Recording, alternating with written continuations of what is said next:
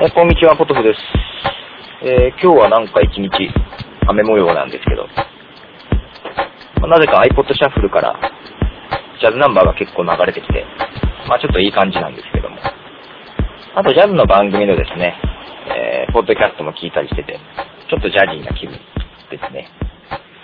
で、ちょっと前回も言ってましたけども、まあポッドキャストを僕は外で楽しんでるわけなんですけども、ぜひみんなもと言っときながら、けどまあ、誰でもできるわけじゃないなと思ってですね、ちょっと調べました。まあ、というのは、あのー、要は、携帯音楽プレイヤーですね。あの、MP3 プレイヤーなんかを持ってないと外で聴けないんでね。まあ、もちろん MD や CD に焼いたりすりゃできますけども、そんなことをする人はいないでしょうから。で、その携帯音楽プレイヤーがどんぐらい普及してるのかなって見てみると、2004年の12月段階でですね、昨年末ですけども、ある調べで、えー、まあ、携帯音楽プレイヤーを持ってて、外で音楽聴いてるっていう人が、4.5%っていう、たったそれだけの数字でしたね。その中でポッドキャストやってる人どれぐらいいるんだろうと、考えると、まだまだそんなもんかと。なんか変に流行り出してるような印象を、ウェブを見てると思いますけども、まあ、実際はそんなもんだと。まあ、ただその後、年が明けてから iPod シャッフルが発表されて、発売されたりしてるんで、もうちょっと上がってきてはいるんだろうなとは思いますけども、まあ僕自体、MP3 プレイヤーとかフラッシュメモリープレイヤー全然興味なかったんでね、iPod は欲しいなと思いながらも、そういうフラッシュメモリーがどんなものなのかっていうのもよく知らなかったんですけども、まあ iPod シャッフルから興味を持ったっていうのは僕だけじゃないだろうなと思いますので、その市場は伸びてるんじゃないかなとは思いますけども。けどね、まあ、伸びた、伸びてるだろうなとはいえ、まあ5%超えたかなっていうくらいなんでしょうね、全体から見たら。するとなんか、ポッドキャストどうなのかなと思いつつ、あの、ただ、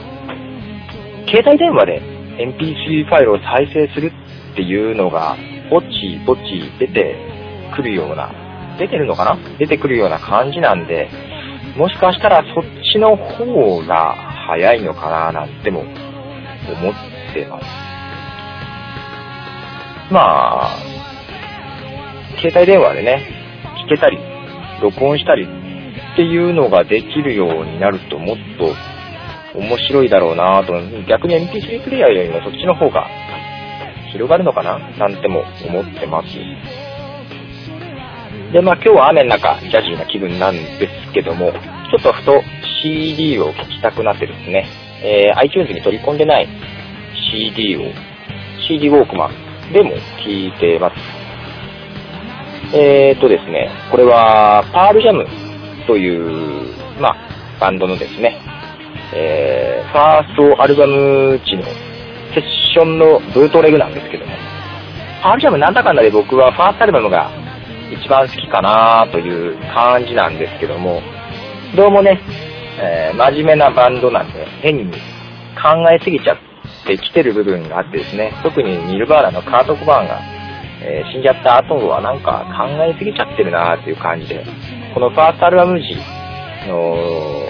セッションなんですけども、アルバム未収録の曲もね、僕はその辺のは結構好きなんで、その曲なんかが入ってる、まあブートなんですけどもね、聴いてます。やっぱり CD の方が音はいいですね。当たり前ですけども。ただこの Apple のイヤホンはいいですね、音が。性能がいいですね。なんか CD ウォークマンについてたイヤホンよりもよく聞こえます。まあ iPod シャッフルもそれできやすくなってる部分はあるんだろうなとは思いますけども。ただやっぱりね、圧縮された音源だと、音の分離とか、広がりがあんまり良くなくて、やっぱり CD の方が音がいいなって感じますね。で、まあちょっとそのパールジャムを聞いてます。まあその辺のね、ちょっと写真をね、えー、この MP3 ファイルに仕込んどこうかなと。まあ iTunes で開くと、ジャケが